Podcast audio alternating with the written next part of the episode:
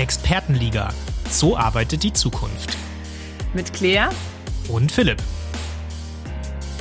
Hallo und herzlich willkommen zu unserer heutigen Folge von Expertenliga So arbeitet die Zukunft. Dem Podcast rund um die Themen Wie wollen und wie werden wir eigentlich in der Zukunft arbeiten. Hallo liebe Claire nach Stuttgart, schön dich heute wieder einmal zu hören. Hallo Philipp. Hi, ich bin Philipp von Avantgarde Expert. Schön, dass ihr alle dabei seid. Ja, Claire, und wir beschäftigen uns heute mit einem Thema, das während der Pandemie so ein wenig in den Hintergrund gerückt ist. Wir leben in einer Zeit, in der nach wie vor besser, schneller und weiter unseren Alltag bestimmen. Sowohl das Privatleben als auch das berufliche Umfeld verlangt nach wahnsinnig viel Flexibilität, Veränderungswillen und die ständige Anpassung des Status quo. Agilität wird für viele Unternehmen so eine Art Überlebensfrage. Wie kann ich mich also am besten auf die komplexen Anforderungen der künftigen Arbeitswelt anpassen wie kann ein Unternehmen auf schnell verändernde Märkte reagieren? Und müssen wir manchmal vielleicht auch so ein bisschen auf die Bremse gehen und erstmal durchatmen, bevor wir wieder richtig durchstarten können? Lass uns heute mal reden über Friede, Freude, Agilität. Ja, und Claire, jedes Unternehmen möchte ja Vorreiter in seiner Branche sein, vorangehen ähm, und alles ein wenig besser machen wie die Wettbewerber. Ist das bei euch, bei Liga Nova in Stuttgart und Berlin auch so? Und arbeitet ihr denn überhaupt schon agil? Ich glaube, tatsächlich beschäftigt uns das alle, wie wir besser sein können und schneller sein können. Und ähm, es kommt immer auf den Prozess an, wo wir unterwegs sind. Aber mhm. natürlich mhm. gerade in, in der Konzeptionsphase und der Kreationsphase, da sind agile Arbeitsmethoden extrem wichtig bei uns geworden. Und da wir auch viel mit Softwareentwicklung zu tun haben, ist es da natürlich selbstverständlich. Das heißt, es kommt ein bisschen darauf an, wo du im Unternehmen hinguckst. Aber ja. Agilität und agile Methoden ähm, sind definitiv Teil unserer Arbeitswelt. Ja, super Stichwort direkt. Man lernt natürlich am meisten, wenn man auf Prozesse und Arbeitsweisen von erfolgreichen Unternehmen schaut. Ne? Und du hast gerade gesagt, Softwareentwicklung, wo kann man natürlich unweigerlich immer als erstes hinschauen zu den großen Tech-Giganten aus Silicon Valley. Warum haben die denn so besonders großen Erfolg oder hatten besonders großen Erfolg? Und die erste logische Antwort sind natürlich mal ihre innovativen Produkte. Also man kommt gar nicht gleich auf die Idee, dass es vielleicht auch an Prozessen liegen könnte. Doch wenn man dann mal ein bisschen äh, auf die Prozesse, auf die, auf die Umfänge, die diese Unternehmen so einen ganzen Tag bearbeiten, schaut, dann greift das Endprodukt alleine eigentlich viel zu kurz. Noch viel wichtiger sind nämlich genau die Prozessen, die Arbeitsweisen und auch ein Stück weit Moral und Prinzipien, die diese Unternehmen haben. Ne? Und da ist ein äh, Zitat, äh, finde ich ganz cool. Jeff Bezos hat mal gesagt, ein Team ist zu groß, wenn du es mit einer Pizza nicht satt machen kannst. Und es zeigt vielleicht so ein kleines bisschen, wie diese Konzerne oder wie diese Tech-Unternehmen auch denken. Also viel in kleinen Teams, flachen Hierarchien, können wir da noch drüber sprechen, was das eigentlich bedeutet. Aber auch vor allem einen ganz besonderen Fokus auf Kunde und keine klare Arbeitsteilung sondern eher ein Arbeiten ja über die internen Grenzen hinweg. Du hast es schon genannt, es geht vor allem auch um Softwareentwicklung. Dort kommen viele agile Prozesse her. Ähm, und Softwareentwickler haben ja damals auch in den, in den USA so um die Jahrtausendwende so ein agiles Manifest geschrieben. Das können wir uns dann auch mal zusammen anschauen. Aber am Ende des Tages kommt es immer aufs Gleiche hinaus. Das Ziel ist es, anpassungsfähig zu sein. Also auf neue Kundenwünsche, auf sich veränderte Begebenheiten oder auch auf neue Innovationen und Erkenntnisse mit guten Prozessen einzugehen und sich anzupassen. Was meinst du da, Claire, für unsere guten, alten deutschen Unternehmen? Ist es denn da wirklich relevant? Naja, ich glaube, auch unsere guten, alten deutschen Unternehmen müssen sich dem globalen äh, Wettbewerb stellen. Und wir sehen es ja auch in der Automobilindustrie, wo mhm. man dann sagt, wir steigen aus aus den ähm, klassischen Antrieben und müssen uns beschäftigen mit äh, Elektro, gegebenenfalls Wasserstoff oder ähnliches. Und ähm, da muss man mal besser schnell sein. Absolut. Und ähm, insofern glaube ich, dass auch für unsere großen Giganten ähm, Anpassungsfähigkeit ein ganz ähm, großer Wettbewerbsvorteil sein kann. Mhm. Aber ehrlicherweise auch schon fast ein, ein Muss, ähm, wenn man sich global orientiert. Ja. Und ich finde es auch interessant, wenn man sich umhört, also 88 der Prozent der Unternehmen sagen, dass Agilität zumindest teilweise äh, relevant ist. Das mhm. hat eine Umfrage von Bearing Point gezeigt. Mhm. Und ähm, es geht natürlich darum, dass unsere Rahmenbedingungen, die, die verändern sich extrem schnell. Ne? In dieser volatilen, komplexen und auch auf diesem unübersichtlichen Markt musst du schnell reagieren können. Und Absolut. es wird auch immer unvorhersehbarer. Ich meine, wer von uns hätte geglaubt, dass uns eine Pandemie über anderthalb Jahre beschäftigt und unsere Arbeitswelt komplett ähm, verändert. Ja. Und ähm, insofern, das ist der eine Grund. Und das andere ist auch, ähm, die Käuferpräferenzen haben sich extrem verändert. Ja, durch Digitalisierung. Du hast eine unglaubliche Auswahl an, mhm. am, am Markt. Und mhm. da als, als Anbieter sich durchsetzen zu können, bedeutet auch, möglichst schnell die Bedürfnisse der Kunden zu verstehen und ganz schnell auf Veränderungen reagieren zu können, um daraus einen Vorteil zu ziehen. Und ja. da ist tatsächlich das agile Arbeiten eine wichtige Methodik. Ja, was ist denn für dich agiles Arbeiten überhaupt? Ja, ich finde das auch interessant. Ich habe mir die Frage häufiger gestellt, weil mhm. ich glaube, jeder kennt so ein paar agile Methoden, die man aufzählen mhm. kann, Kanban, äh, Scrum, ähnliches. Mhm. Ähm, aber wie du vorhin gesagt hast, dieses ähm, agile Manifest ähm, deutet ja auch darauf hin, dass es weniger darum geht, nur auf diese Methoden zu gucken, sondern dass es eigentlich ein Mindset ist und dass ja. es dadurch auch sich auf die komplette Unternehmenskultur auswirkt. Also das heißt, das Konzept findet auf ganz verschiedenen Ebenen statt. Ja, mhm. das kann beginnen bei agilen Teams, ähm, über agiles Management bis zu eben einer komplett agilen Organisation. Und es mhm. geht aber immer darum, eine bessere Anpassungsfähigkeit zu erreichen. Und ob du das tust, indem du dich jetzt sehr starr an agilen Methoden ausrichtest oder ob du stärker über das Mindset gehst, das ist dir selbst überlassen. Und ich glaube, das ist auch mhm. wichtig in dem Kontext, das zu verstehen stehen.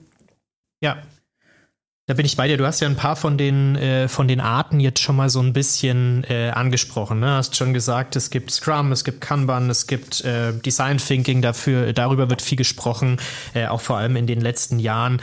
Ähm, ich will gar nicht so weit in die Theorie gehen, aber so ein ganz klein bisschen schon. Wenn man von Scrum spricht, dann ist es ja auch eine Art Framework für, für eine Projektentwicklung, für einen Projektentwicklungsprozess, der auf so kontinuierlichen Lernen und einer stetigen Anpassung äh, basiert. Da kennt jetzt jeder fast, also man hört es oft, oft sind die Stellen ausgeschrieben, den sogenannten Scrum Master. Das ist auf einmal eine Berufsbezeichnung, die jedes Unternehmen sucht.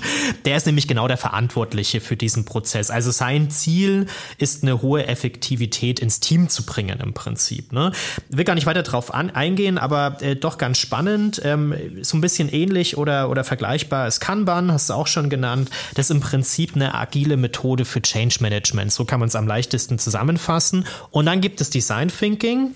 Ähm, wie gesagt, da sprechen sehr viele davon. Das ist naja, wie die anderen Methoden auch eine systemische Herangehensweise an komplexe Aufgabenstellungen.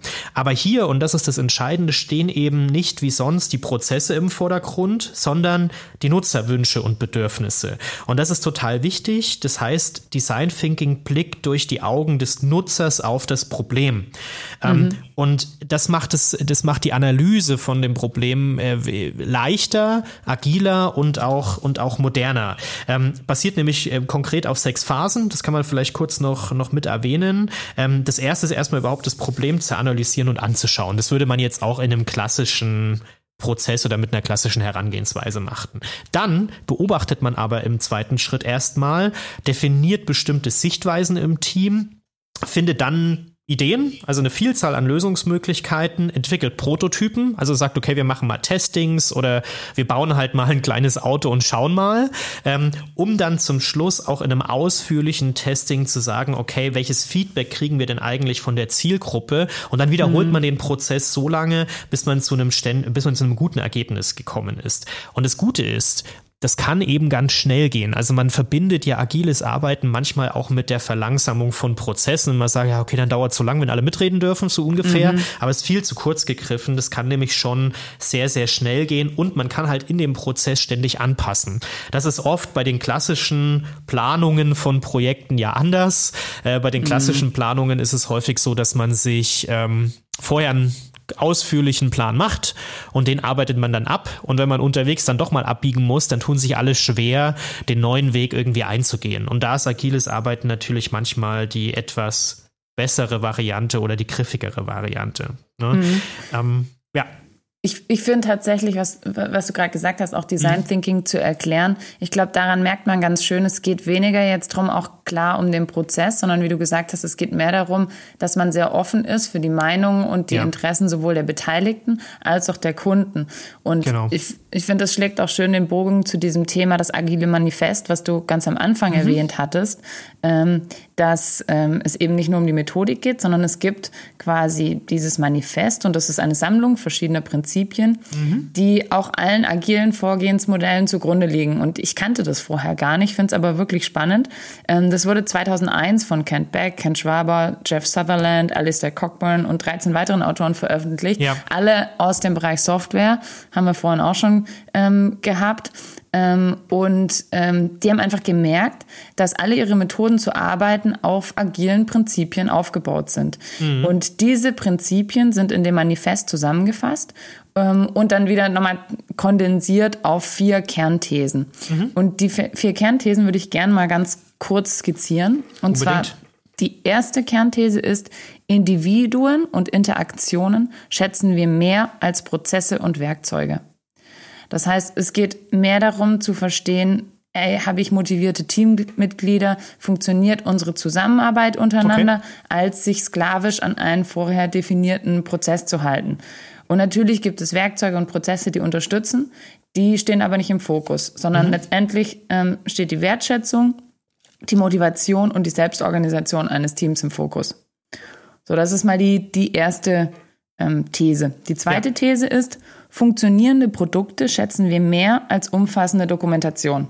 Das ist jetzt natürlich sehr stark an dem Software-Thema ausgerichtet, Klar. weil da geht es darum, dass man natürlich, das kennen wir alle, glaube ich, Lastenhefte, Pflichtenhefte und so weiter und so fort, ja, ähm, dass man sich sehr damit beschäftigt, jeden, jeden Schritt und jede Funktionalität in einer Software zu beschreiben, aber im Endeffekt gar nicht dahin kommt zu sagen, hey, funktioniert sie und ähm, erfüllt sie eigentlich die Anforderungen. Und insofern, Stimmt. da geht es darum zu sagen, ja, Dokumentation ist wichtig, mhm. aber es steht immer die Funktionalität im Fokus. Und ich finde, das kann man auch gut übersetzen auf andere Prozesse, auch Absolut. wenn das jetzt sehr softwareseitig formuliert ist kann man auch ein bisschen übertragen auf, auf das, was wir gerade schon hatten. Also, dass man sehr viel stärker an den Kundenbedürfnissen eigentlich arbeitet. So ist es ja hier auch, ne? Ja, genau. Mhm.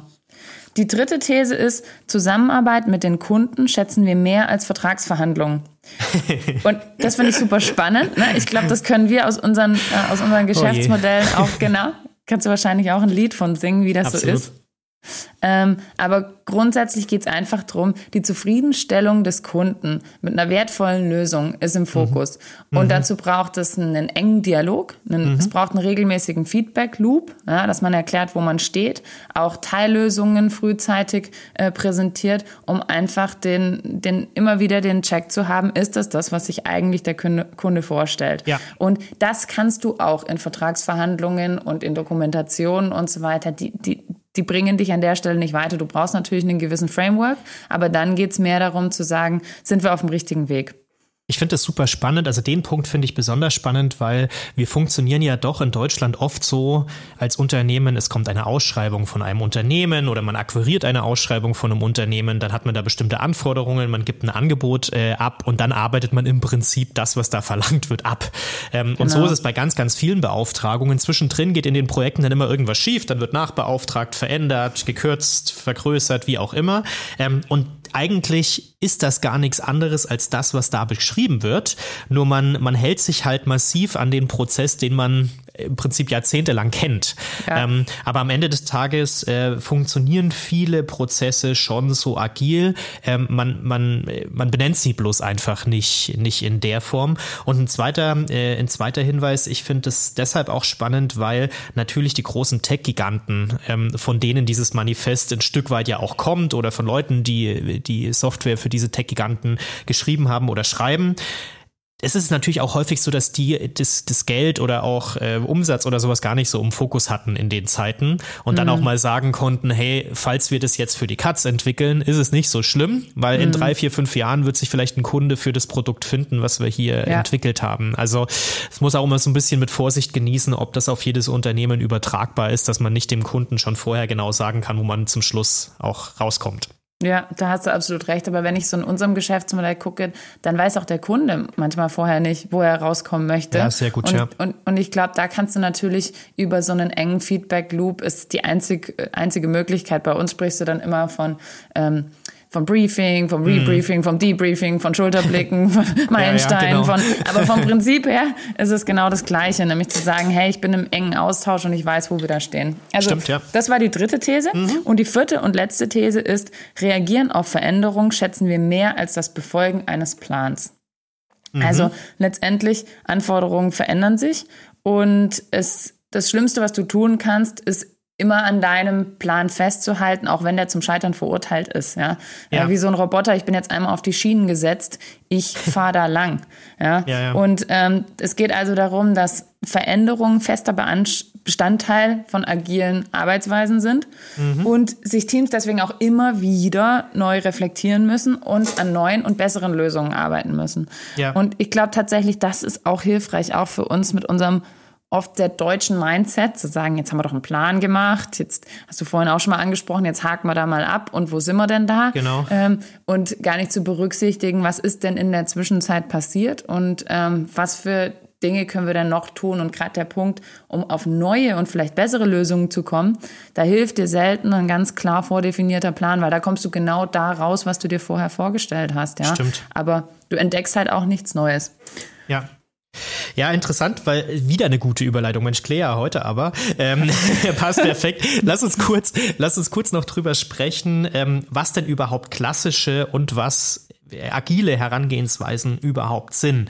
Und ähm, ich würde ein bisschen mal reingehen, ähm, wie denn eine klassische Planung von Projekten überhaupt aussieht oder wie man da vielleicht auch eine Unterscheidung definieren kann. Ne? Projekte, die irgendwie in einem festen und vordefinierten Prozess erfolgen und dem auch folgen, das kann man als klassische Herangehensweise ähm, beschreiben. Ne? Also das Projektende steht eher im Fokus und man hat auch vorher ein vorgegebenes Ergebnis. Also ich weiß vorher, okay, da will ich hin und der Prozess beschreibt eigentlich nur noch den Weg dorthin ganz klassisches äh, Vorgehen. In der Regel finden genau diese ähm, Prozesse oder diese Projekte auch sehr hierarchisch statt. Also es gibt da ganz konkrete Verteilungen, wer macht was, wer ist für welche Aufgabe zuständig, ein Stück weit auch so eine Art Silo-Denken. Ne? Also das ist mein Bereich, das ist dein Bereich. Ich meine, wir alle kennen das mit unzähligen, mit unzähligen Kunden, wo man dann auch sehr viel Beziehungsmanagement betreibt, äh, oftmals, um zum Ergebnis zu kommen. Und der zuständige Projektleiter plant die zu befolgenden Arbeitsschritte. Das ist Aufgabe des Projektleiters. Die Phasen des Projekts werden also irgendwie nacheinander abgearbeitet. Das passiert eigentlich sehr wenig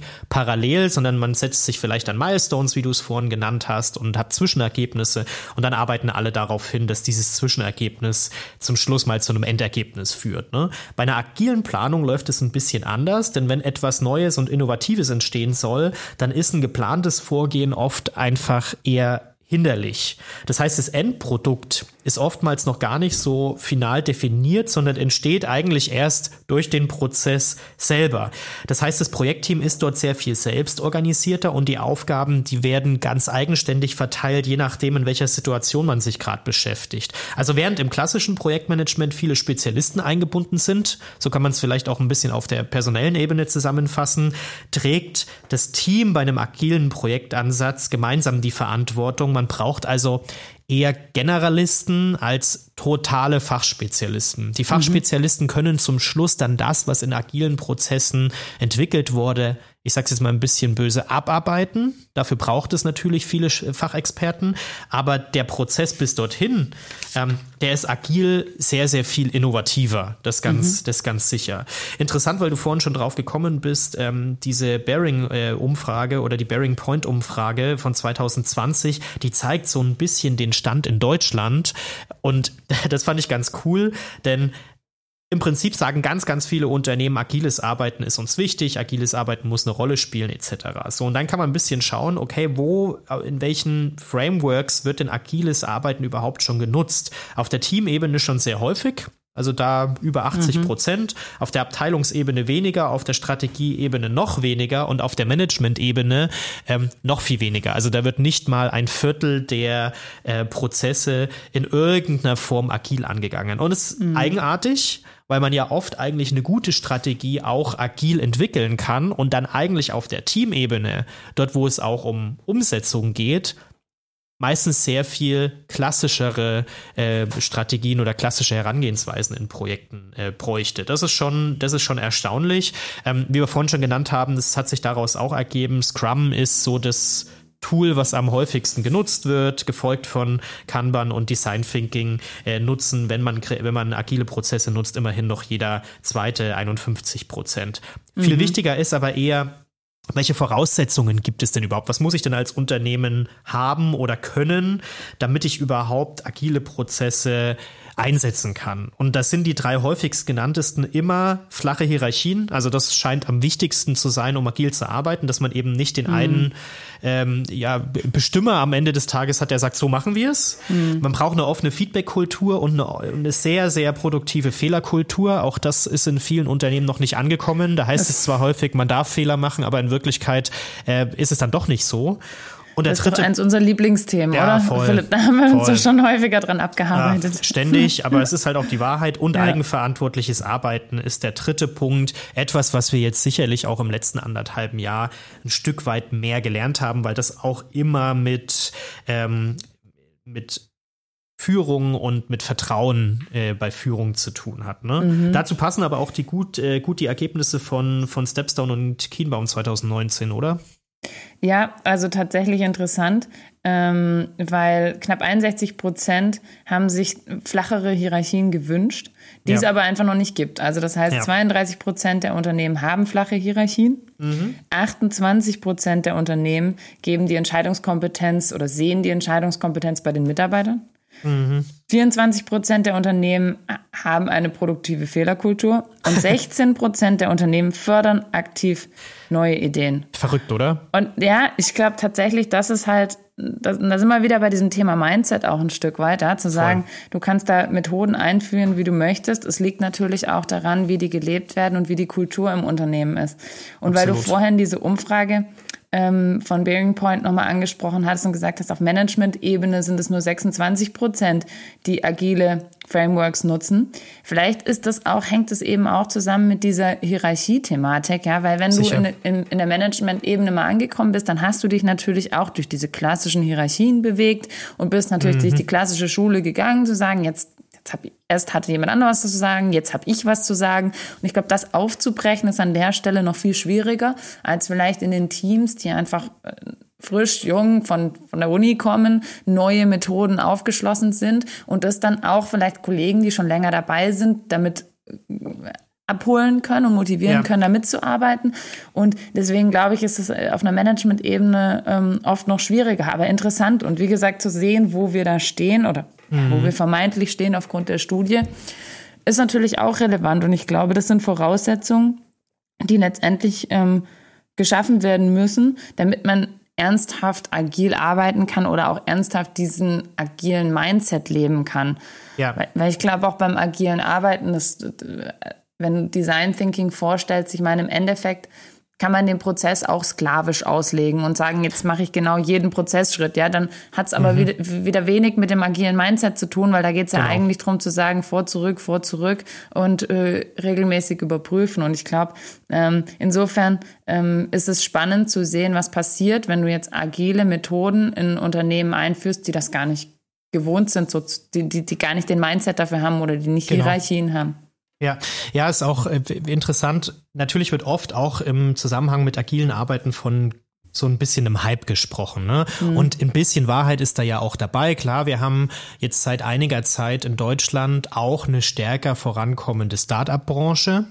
Ähm, auch eine Startup-Branche, die hochfinanziert teilweise ist, mit viel, viel Risikokapital, was ich hervorragend finde, dass das so langsam auch in Deutschland ähm, mhm. ja, reinkommt zu uns. Also ist schon sehr wichtig. Aber man muss natürlich auch sagen, dass dass es vor allem, das agiles Arbeiten vor allem bei denen beliebt ist und äh, dort auch der, der Ursprung des Konzepts von agilen Arbeiten kommt. Nicht alle Branchen und nicht alle Unternehmen äh, sind aber sinnvollerweise mit agilen Arbeiten ausgestattet. Ne? Also wenn man sich mal anschaut, ein Unternehmen, was zuverlässig planen muss ähm, und wo sich Produkte nur sehr langsam ändern oder gar nicht ändern, für die wäre agiles Arbeiten eine Katastrophe. Also reden wir mal von Kohle- oder Atomkraftwerken, von der Stahlindustrie, von vielleicht Zementindustrie, Industrie, die sind ja gerade auch im Zusammenhang mit, mit Umweltschutz oder mit Klimabelastung gerade mhm. sehr, sehr viel äh, in den Medien. Aber gerade dort, wo man sehr genaue Prozesse, sicherheitsrelevante Prozesse braucht, dort wäre natürlich agiles Arbeiten nicht so glücklich, wenn man sich erstmal in den Stuhlkreis setzt und es bespricht, bevor man auf den roten Knopf drückt.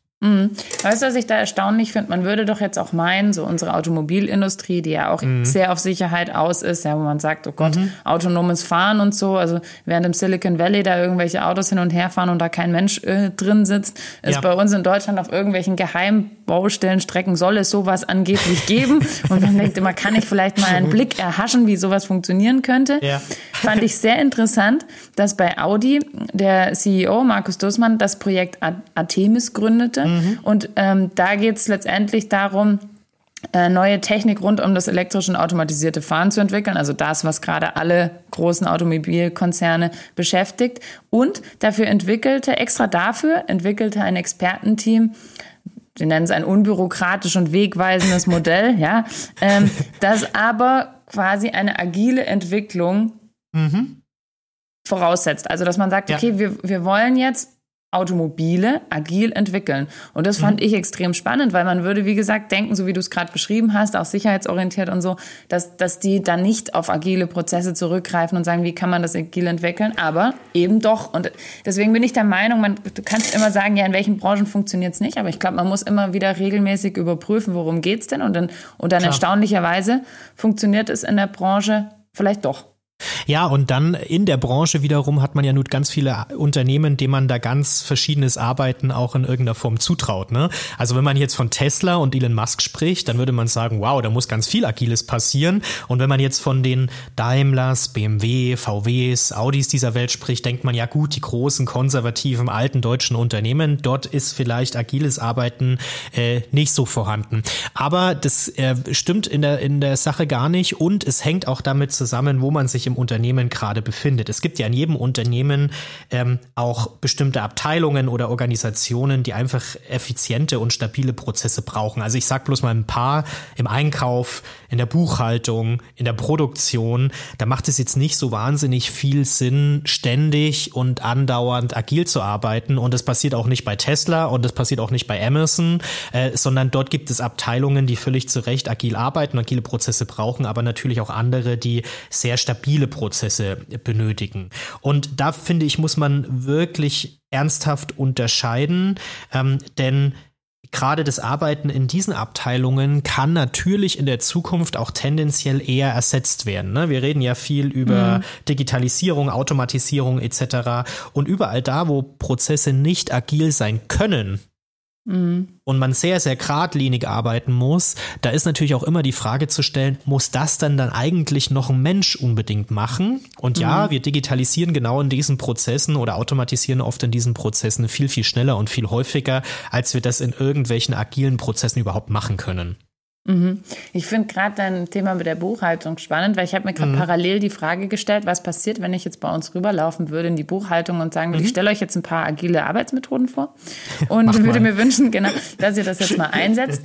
Und Ganz ehrlich, ich glaube aber tatsächlich, dass es an so Schnittstellenthemen, also zum Beispiel Projektmanagement zu Buchhaltung, Buchhaltung zu ja. Projektmanagement, das wirklich gut wäre. Also äh, vielleicht nicht die Kernprozesse in der Buchhaltung, ja, aber da, wo du auch die Schnittstellen zu anderen Bereichen hast, da glaube ich, würde es mal gut tun, besser zu verstehen, was ist eigentlich das Interesse meines Projektmanagements, was ist eigentlich das Interesse meines Buchhalters. Da kannst du ja auch, sage ich mal, eine Kunde und Auftrag ähm, Nehmerbeziehung in irgendeiner Klar. Form formulieren. Deswegen, ich, ich denke, wir müssen aufgeschlossener sein, das Thema anzusetzen und anzuwenden, Ähm, was, wo wir es natürlich sind, ist klar, ja, in Unternehmen und Branchen, wo es um Kreativität geht und neue Ideen, ja, ja neue ja. Lösungen. Ähm, da sind wir uns, glaube ich, alle einig, ob das die Forschung ist, ob das die Entwicklung ist, im Marketing, in Unternehmen wie unseren Unternehmen, wo du sagst, pass mhm. auf, wir, wir müssen uns auch ständig weiterentwickeln und wir arbeiten eng mit Kunden zusammen und die wollen auch sehen, dass wir ähm, dass wir innovativ sind und dass wir aufgeschlossen sind für Neues. Absolut. Insofern, da ist es selbstverständlich. Aber ich denke auch, dass es interessant ist, ähm, in, den, in den ganz klassischen Bereichen dieses Mindset zu überprüfen. Mhm. Ob es dann immer die Methoden sind, aber dieses Mindset, ähm, weil gegebenenfalls, so wie du es auch gesagt hast, wenn es ganz standardisiert ist, kann es halt auch anders gelöst werden. Das stimmt. Ich glaube, ich glaube, du würdest wahrscheinlich, wenn du das jetzt an der Lohnbuchhaltung äh, morgen mal machen würdest oder heute rüberläufst, äh, dann würdest du vielleicht Ende diesen Monats kein Gehalt bekommen, ähm, wenn alle Prozesse dort auf einmal agil wären. Aber vermutlich wäre die Zusammenarbeit mit dem Projektmanagement besser. Und daran sieht man ja so ein bisschen, es gibt Prozesse, die kann man nicht agil machen und es gibt andere Prozesse, auch in Abteilungen, in denen man es nicht vermutet, gerade Controlling und sowas, sehr zahlenlastig. Ja. Da ist oft ein agiler Prozess. Wie können wir vielleicht das Unternehmen besser messbar machen? Wie können wir Erfolge mit unseren Kunden besser messbar machen und sowas. Das funktioniert manchmal nicht in einem klassischen Projektmanagement-Prozess, sondern da braucht man durchaus auch Agilität und ja sehr viele Leute, die auch außerhalb zum Beispiel der klassischen Controlling-Abteilung arbeiten und Input geben und man dann zusammen zu einem Resultat kommt. Ne? Also bin ich schon, bin ich schon ein Stück weit ähm, bei dir aber auch in, in Unternehmen und Branchen, die ein festes Ziel haben, darauf will ich nochmal kommen, und auch einen festen Weg zum Ziel, kann man natürlich nicht oder kaum agil arbeiten. Also Bauindustrie ist so ein schönes Beispiel. Ne? Agiles Brückenbauen wird jetzt ein bisschen schwierig. Äh, da hat man jetzt auch nicht so den direkten Kontakt zum Kunden. Und ich sag mal so, äh, ausprobieren, ich habe es ja vorhin ein bisschen erklärt, erklärt am Thema Design Thinking, ausprobieren. Also die Hälfte der Brücke ist gebaut, jetzt lassen wir mal ein paar Autos drüber fahren und schauen mal, was passiert. Wäre jetzt sicherlich sicherlich auch nicht so ganz die richtige Idee. Und wer schon mal ähm, irgendwie auf dem Bau zu tun hatte oder mit, mit Baufirmen zu tun hatte, schadet es dort sicherlich auch häufig nicht, dass man Hierarchien hat und sehr klar gesagt wird, wer, äh, wer hat da was zu tun. Wenn man sich da überlegt, wenn irgendwo in New York ein neues Hochhaus gebaut wird und die da am hunderten Stockwerk stehen und da nicht einer sagt, wir machen es jetzt ganz genau so, äh, dann hielt ich schon für relativ gefährlich, da oben mhm. weiterzuarbeiten. Also es gibt das und das. Natürlich mhm. kann kein Unternehmen komplett agil sein. Ich glaube, da sind wir uns auch einig, weil es immer Abteilungen braucht, die über, sag mal, optimierte und wiederholende Prozesse funktionieren müssen. Ähm, und wie ich vorhin gesagt habe, das sind halt häufig auch die, die man dann gegebenenfalls auch mal automatisieren oder, oder digitalisieren kann oder vielleicht durch KI irgendwann mal ersetzen kann. Mhm. Gerade bei mhm. deinem Brückenbeispiel war ich dabei zu denken, was wäre jetzt, weißt du, wenn du autonomes Fahren und dein, sage ich mal, äh, agiles Brückenbauprojekt ähm, ja. zusammenbringst, ja, zu sagen, okay, also die Brücke ist so halb gebaut, würde jetzt nicht funktionieren, aber zu sagen, ich habe sie mal über die Straße gelegt. Ja, jetzt, wir hätten dann autonome Schiffe. Genau, wir, wir lassen jetzt mal was drüber fahren, wo keiner drin sitzt. Also ich meine, ja, da, da, vielleicht gäbe es da Zwischenlösungen, aber ich gebe dir recht, ähm, es wird schwierig. Ähm, wir hatten auch mal drüber diskutiert, was passiert in einem Operationssaal, ja, wenn, wenn man sagt, du pass auf, ähm, wollen wir das Herz jetzt da oben wieder hin oder können ja. wir es auch mal woanders platzieren? Dann ähm, wird es natürlich schwierig, aber ich denke auch, dass da der logische Menschenverstand einsetzt, der dir sagt, wo funktioniert es und wo funktioniert es nicht. Und ähm, das ist auch grundsätzlich, glaube ich, so ein bisschen, wenn du dir diese Prozesse und die Methoden und auch dieses Manifest anguckst, dann geht es ja. auch viel darum, deine Birne einzuschalten, um mal logisch zu mhm. denken, zu sagen, hey, mhm. worauf kommt es an, wo kann es funktionieren ähm, und was ist eigentlich unser Mindset, wie wir miteinander arbeiten und ähm, zu sagen, Anpassungsfähigkeit ist wichtig. Ich glaube, also wer da jetzt nicht zustimmt, das wird mich wirklich interessieren, weil wir haben's, wir sehen es jeden Tag. Ja, und es ist dieses Out-of-the-Box-Denken, davon sprechen wir ja seit Jahren, Jahren, aber im Prinzip beschreiben es diese paar Worte ganz gut, ähm, was, was auch das Ziel von agilen Arbeiten zum Schluss sein soll. Ich sehe aber dennoch, und da würde ich noch ein bisschen kurz dazukommen wollen, einige Nachteile und auch ein paar Gefahren, wenn man agile Prozesse einführt oder auch, äh, sag ich mal, agiles Arbeiten so zu einem, äh, zu einem generalistischen Ansatz macht und sagt, wir müssen jetzt als Unternehmen unbedingt agil sein, koste es, was es wolle. Ne? Denn Agilität der Sache wegen und nicht aufgrund von einer bestimmten Zielsetzung macht aus meiner Sicht keinen Sinn und zerstört manchmal auch Strukturen, die eigentlich sehr gut funktionieren, auch konventionelle Strukturen, die gut funktionieren. Der erste Punkt ist ganz sicher, man muss Mitarbeiter intensiv informieren, mitnehmen und sie müssen auch geschult werden, weil die Mitarbeiter tragen zum Schluss auch diesen Wandel hin zu agileren Prozessen. Und wenn ich jetzt auf einmal Leute, die sonst sehr stringent in einem klassischen Prozess arbeiten, an den Tisch setze und sage, okay, ich mache die Tür zu, nach zwei Stunden mache ich sie wieder auf und dann habt ihr ein Ergebnis und hier habt ihr mal die fünf Punkte, wie ihr agil zusammenarbeitet, dann wird da nichts bei rauskommen. Das ist total klar. Also so einfach funktioniert's nicht. Ein schönes Beispiel haben wir da mal irgendwann vor, vor vier, fünf Jahren äh, bei der ING Direktbank gesehen. Das ist ein, ein, ja, ein Thema, was auch in der Öffentlichkeit relativ groß, groß war. Äh, die haben so einen Transformationsprozess gemacht hin zu mehr Agilität. Ne? Und das Ergebnis war, dass während 2016 noch 82 Prozent der Mitarbeiter dort sehr zufrieden waren, zufrieden mit ihrem Arbeitsplatz, zufrieden mit ihrer Art der Arbeit auch, waren es dann 2018, also zwei Jahre später, nur noch 57 Prozent. Und es gab da viele anonyme Stimmen in Umfragen und sowas und die haben auch so ein bisschen den Grund benannt. Und da hat man halt gesagt, okay, agil um jeden Preis in Rekordzeit funktioniert bei uns in der Bank, wo man auch stabile Prozesse braucht, eben nicht, sondern dort wurden einfach auch viele Strukturen kaputt gemacht. Man hat dann über die Jahre wieder äh, angepasst und gemacht und getan. Dann, dann läuft es auch wieder. Aber das ist so ein schönes Beispiel. Also Agilität nur der Agilität wegen macht sicherlich in Unternehmen keinen Sinn. Ja, weißt, bei dem Beispiel frage ich mich immer, wenn du das natürlich in einem kurzen Zeitraum misst, was die Mitarbeiter da zurückspielen, ob die das gut finden oder nicht, dann springt das, finde ich, auch zu kurz, weil du selbst weißt, ja, so ein Change-Management-Prozess, ja, wo du nicht nur Prozesse, sondern auch ein Mindset veränderst, der dauert Sicher. ewig, ja? ja. Und bis die Mitarbeiter das dann wirklich, sage ich mal, zu schätzen wissen und also bis, bis das dann ein neues Running System ist und du dich dran mhm. gewöhnt hast und damit auch zufrieden bist, das, das dauert einfach seine Zeit. Und es gibt auch eine andere Studie, und zwar noch vor Aha. Corona, des Fraunhofer okay. Instituts, die eben genau das Gegenteil gesagt hat, nämlich dass Mitarbeiter zufriedener sind in Unternehmen, mhm. die agil arbeiten. Und ähm, ich denke auch, wir haben es gelernt in diesen in Zeiten der, der Pandemie, dass äh, selbstorganisiertes Arbeiten der Standard wurde und ja. dass auch 71 Prozent sagen, dass sie remote sehr effizient gearbeitet haben. Ja, und ähm, da ist natürlich, da sind digitale Methoden, da ist stark die Selbstorganisation, die ein, die ein wichtiger Kern des agilen Arbeitens ist, gefragt und es hat funktioniert. Ja, das stimmt schon, aber nicht alle Menschen wünschen sich halt auch diese Autonomie, die du gerade beschreibst. Das darf man halt auch nicht vergessen, ne? weil Autonomie verursacht natürlich auch immer mehr Erfolgsdruck und mehr Verantwortung. Und es wollen einfach nicht alle Menschen diese Verantwortung. Und wir haben ja gerade auch in der, in der Pandemie jetzt gesehen, dass ähm, auch dadurch viele Menschen psychisch wirklich leiden. Und es hat auch etwas mit Erfolgsdruck zu tun und etwas damit zu tun, dass viele Menschen nicht mehr den Halt hatten, wie sie ihn vorher hatten. Klare Struktur, ich sitze in meinem Büro, äh, da gibt's auch jemanden, der, der mit mir im Austausch steht und mir dann auch mal eine Entscheidung abnimmt, etc. Der überwiegende Teil der Mitarbeiter will ja das auch. Also der will auf der einen Seite zwar schon autonom arbeiten oder freiheitsliebend arbeiten, aber auf der anderen Seite schon auch äh, direkte Leitplanken. Also da tue ich mich auch so ein bisschen schwer, gerade auch, weil Führungskräfte sich natürlich massiv wandeln müssen, wenn das funktionieren soll. Mhm. Ne?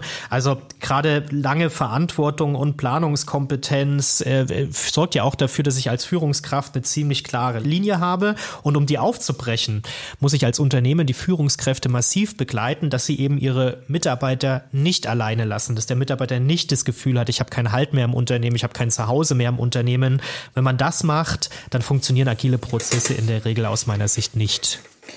Ja, ich glaube, letztendlich ist es aber wie bei so vielen Punkten, ja, dass du die Leute auch aus ihrer Komfortzone rausholen musst. Mhm. Und wenn du dir nochmal so die, das Manifest anguckst und so den ersten Punkt, Individuen ja. und Interaktionen schätzen wir mehr als Prozesse und Werkzeuge. Ich glaube, das sagt schon aus, dass Agilität auch immer bedeutet, du musst die Leute mitnehmen, ja, und sie stehen auch mhm. im Fokus mit ihrer Arbeitsweise und du musst ihre Sorgen verstehen und, und, und deswegen, klar, wie du sagst, die Führungskräfte sind ein ganz wichtiger Bestandteil. Aber wenn du dir mal anguckst, ähm, was das Ergebnis ist auch von agilen Unternehmen in Bezug auf ihren wirtschaftlichen Erfolg. Also es gab äh, eine Studie von einem Beratungsunternehmen Götz Partners und der Neoma Business School, das ist eine Business School in Frankreich von 2019, mhm. ähm, die gezeigt hat, dass die agilsten Unternehmen einer Branche im 10-Jahres-Vergleich 2,7 Mal erfolgreicher sind. Ja?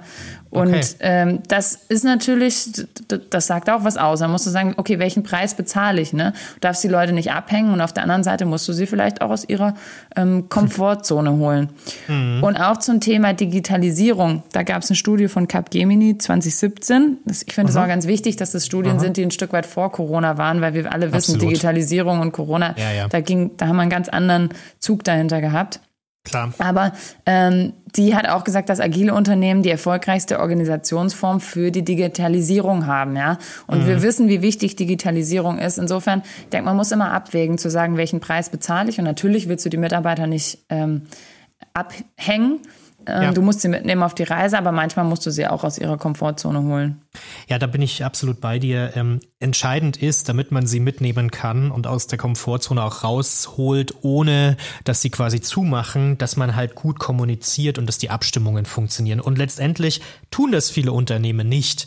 Also wenn man, wenn man sich auch viele Befragungen von Mitarbeiterinnen und Mitarbeitern anschaut, in ganz, ganz vielen äh, Unternehmen, wo das vielleicht auch veröffentlicht ist, dann ist immer das Thema Kommunikation und Transparenz so eins der obersten Themen, an denen es noch nach wie vor mangelt. Mhm. Und gelingt es nicht, die Mitarbeiter kommunikativ mitzunehmen in solchen äh, Wandlungsprozessen, dann ist Ineffizienz vorprogrammiert. Und mhm. das ist, glaube ich, das ist, glaube ich, die wichtigste Aussage und das sehe ich als größtes Risiko. Man will unbedingt agil arbeiten, steht ja völlig äh, oder ist völlig ohne Zweifel, dass das fast alle Unternehmen wollen, um bessere Produkte, bessere Dienstleistungen, neue Prozesse zu implementieren. Aber dass die Mitarbeiter kommunikativ nicht sauber begleitet werden. Hm. Ich glaube auch, ähm, es ist ganz wichtig, das Ziel nochmal zu formulieren, ne? zu sagen, warum wollen wir mhm. das? Und auch zum einen, das, was ich gerade gesagt habe, der wirtschaftliche Erfolg zu erklären, dass es für uns ganz wichtig ist, um einfach anpassungsfähig ja. zu sein und auf dem Markt nicht nur zu überleben, sondern auch vorne mitspielen zu können, mhm. nämlich das Thema Innovationskraft in den Fokus zu rücken, zu sagen, hey, wir kommen so schneller zu neuen Produkten, zu neuen ja. Arbeitsweisen, zu neuen Absolut. Ideen.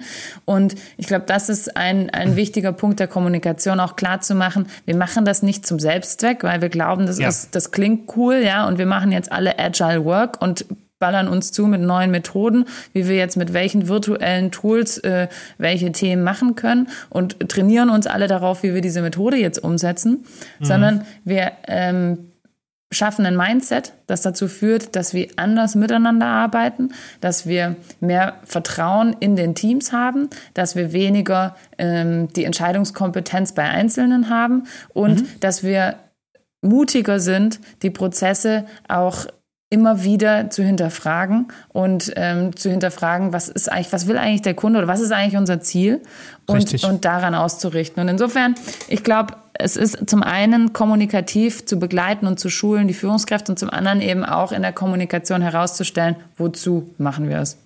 Ja, genau. Das ist, wozu machen wir es, ist das ganz, ganz Wichtige.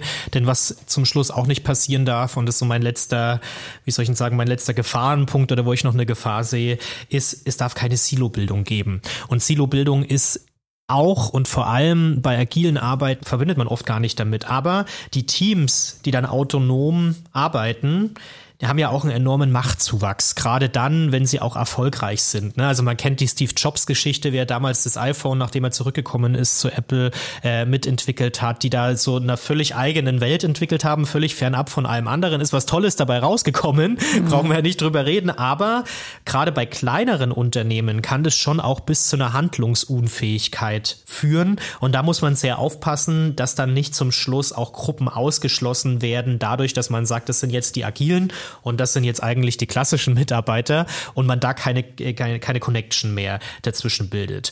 Wie man das alles macht, und das ist ganz cool, das wird uns mal äh, Frau Dr. Stefanie Puckett erzählen, die sich mit agilen Prozessen sehr, sehr gut auskennt und uns erklärt, wie man agile Prozesse im Unternehmen idealerweise einführt.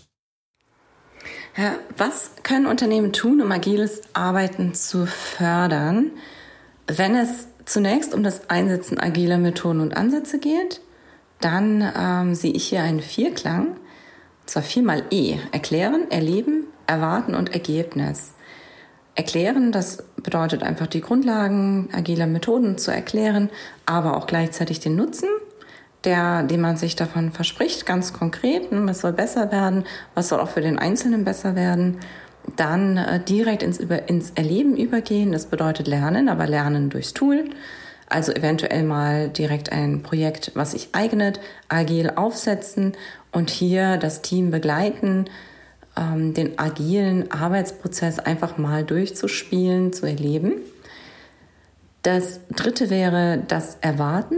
Und das sind zweierlei Elemente. Das eine ist eine ganz klare Erwartung der Organisation an die Führung. Denn in vielen Stellen geht es darum, den Mitarbeitern Flexibilität zu ermöglichen, eventuell in anderen Teams zu arbeiten, aber auch ganz einfach eine gewisse Entscheidungskompetenz zu haben, um sich selbst zu organisieren oder vielleicht sogar darüber hinaus ein Stück weit selbst Steuerung zu übernehmen. Da muss der Anspruch klar sein. Und auf der gleichen Seite brauchen auch die Mitarbeitende, denn die Zusage, eigene Erwartungen formulieren zu dürfen. Was ich damit meine, wenn man mal anfängt, agil zu arbeiten, dann merkt man sehr schnell, spätestens dann, woran es hakt und was, was verlangsamt uns, wo müssen wir erst Unterschriften einholen, wo müssen wir ähm, erst Abstimmungen ähm, einleiten, wo können wir Entscheidungen nicht selbst treffen, wo sind Prozesse, die wir nicht abkürzen können, die allerdings einer agilen Arbeitsweise entgegenstehen. Und diese Impediments, die muss ich als Mitarbeitender dann auch melden dürfen, sichtbar machen dürfen und dann aber auch erwarten dürfen, dass sich darin etwas ändert, wenn die Organisation es ernst meint. Und das bündet in das letzte I, und zwar Ergebnis. Es muss was passieren. Ne? Es muss auch ein entsprechendes Ergebnis sichtbar werden. Das heißt, man braucht oder man muss wissen, und sehen, wo funktionieren agile Arbeitsmethoden, welchen Vorteil erreichen wir, wo sind wir vielleicht schneller am Markt, wo kriegen wir bessere Kundenfeedbacks zurück, wo können wir schlichtweg effektiver arbeiten und haben so auch mehr Zeit, ähm, beispielsweise in der Fortbildung äh, zu investieren. Wo sind genau die Ergebnisse, wo sie da sind, dann sichtbar machen und feiern, wo sie nicht da sind, gemeinsam überlegen, warum sind sie nicht da und hier ergebnisoffen vorzugehen. Bringt das in dem Bereich so nicht? Wie würde es etwas bringen? Was müssen wir tun? Auch hier gilt es, agil zu sein, ne? zu schauen, was sind denn die genauen, individuellen Ansprüche hier im Team? Und wie haben die sich vielleicht auch verändert? Wie haben sich Umstände verändert? Und wie müssen wir unsere Vorgehensweise hier anpassen, nachjustieren? Und was können Angestellte tun? Um selbst agil zu arbeiten, grundsätzlich mal ganz viel, zumindest in dem eigenen Handlungsspielrahmen. Ne? Also ich kann, kann verschiedene Prinzipien versuchen, direkt umzusetzen. Wenn ich ähm, beispielsweise ein Projekt habe, dann würde ich, sagen wir mal, eine interne Wissensdatenbank aufbauen dann würde ich zunächst mal, das ist jetzt traditionelles Vorgehen, die Anforderungen definieren. Ich würde einen Projektplan terminieren. Dafür brauche ich vielleicht mal vier Wochen. In einem Jahr ist dann mein Liefertermin dieser Wissensdatenbank und dann hüpfe ich ins nächste Projekt über. Und das kann man ändern. Hier kann man agiler sein. Hier kann ich mich reduzieren auf das Wesentliche. Was bringt wirklich Mehrwert? Darauf fokussieren. Das schnell umsetzen, um direkt schon etwas zu liefern was meine Endnutzer dann in den Händen halten können und wo sie mir auch Feedback geben können. Bringt das was? Erfüllt das schon den Zweck? Muss das anders sein? Und was wäre denn die nächste Priorität, um das Ziel zu erfüllen? Also inkrementell, iterativ versuchen, wo es geht, zu arbeiten, immer mit Feedback arbeiten und was jeder machen kann, Retrospektiven. Ich kann mich jederzeit hinsetzen mit meinem Team und einfach mal innehalten und reflektieren. Was läuft gut? Im letzten Projekt oder auch in den letzten Wochen? Was läuft weniger gut? Was müssen wir tun, um effektiver zu sein, um effizienter vielleicht zu sein, um Ergebnisse besser zu erreichen, bessere Ergebnisse zu erreichen? Was muss ich dafür vielleicht auch in unserer Zusammenarbeit ändern? Was in den Umständen? Also konsequent immer wieder innehalten, reflektieren und im Kleinen Verbesserungen herbeiführen, die mehr Handlungsspielraum ermöglichen und damit auch die Möglichkeit, agiler zu arbeiten, also schlicht in der Lage zu sein, schneller auf Veränderungen zu reagieren und äh, um weiter einfach erfolgreich zu sein oder sogar neue Erfolge, neue Ziele sich zu stecken. So, jetzt wissen wir, wie wir es einführen sollen. Jetzt ist die Frage, macht es Sinn, für uns das einzuführen? Aber ich glaube, die haben wir auch in unserem Dialog schon ähm, beantwortet. Grundsätzlich führt kein Weg dran vorbei, agil zu arbeiten und agile Methoden einzusetzen. Ähm, mhm. Es geht mehr darum zu verstehen, wo und vor allen Dingen, wie führe ich sie ein und ja. ähm, es geht mehr um das Mindset, was dahinter steht, als um die wirklich, um die, um die eigentliche Methode und den eigentlichen Prozess. Also das heißt, man muss die Leute dazu abholen und ihnen erklären, dass es wichtig ist, zu verstehen, was die Kundenbedürfnisse ist, dass mhm. es wichtig ist, in motivierten Teams zu arbeiten, dass man mutig sein darf, Entscheidungen zu treffen und dass selbstorganisierte Teams die Zukunft sind. Und trotzdem braucht es auch an der einen oder anderen Stelle die Klarheit, dass es jemanden gibt, der einem eine Leitplanke aufzeigen kann, damit man noch weiß, in welche Richtung es geht. So, insofern ähm, denke ich, sind wir uns einig, Philipp. Mhm. Ja, am Ende, am Ende würde ich als Unternehmer noch hinzufügen, dass natürlich neben den Faktoren, die du jetzt genannt hast, auch das Thema Wirtschaftlichkeit noch eine wichtige Rolle spielt. Denn im Wettbewerb setzt sich durch, wer sich am besten und am effizientesten anpassen kann. Das hast du schon gesagt, ist total richtig. Ne? Und manchmal sind dafür gar nicht die großen Schritte immer nötig, aber eben der kontinuierliche Wille, sich zu verändern und viele kleine Schritte dafür gehen. Dann überfordert man nämlich auch die Mitarbeiterinnen und Mitarbeiter nicht und gibt allen, die Veränderungen auch vor allem in der Gruppe mitgehen wollen, eine wirkliche echte Chance aus meiner Sicht. Ja, ja, liebe Claire, interessante Einblicke und auch mal wieder ein Thema, das uns im Alltag ständig begleitet und in einer Phase gerade nach Krisen auch besonders wichtig ist. Das haben wir in der Vergangenheit immer mal wieder gesehen und auch jetzt nach der Pandemie werden Unternehmer und Mitarbeitende, die die Kraft und den Willen zur Veränderung haben, als Gewinner hervorgehen. Das, da bin ich total sicher. Friede, Freude, Agilität. Wir freuen uns auf euer Feedback zum Podcast. Abonniert ihn gerne, wenn er euch gefallen hat. Und falls auch ein Thema von euch demnächst hier mal im Podcast besprochen werden soll, dann schickt uns gerne eure Vorschläge. Das war's schon von uns heute. Vielen Dank fürs Zuhören und bis bald. Bleibt gesund und vor allem mutig. Ciao, ciao, liebe Claire. Ciao, Philipp.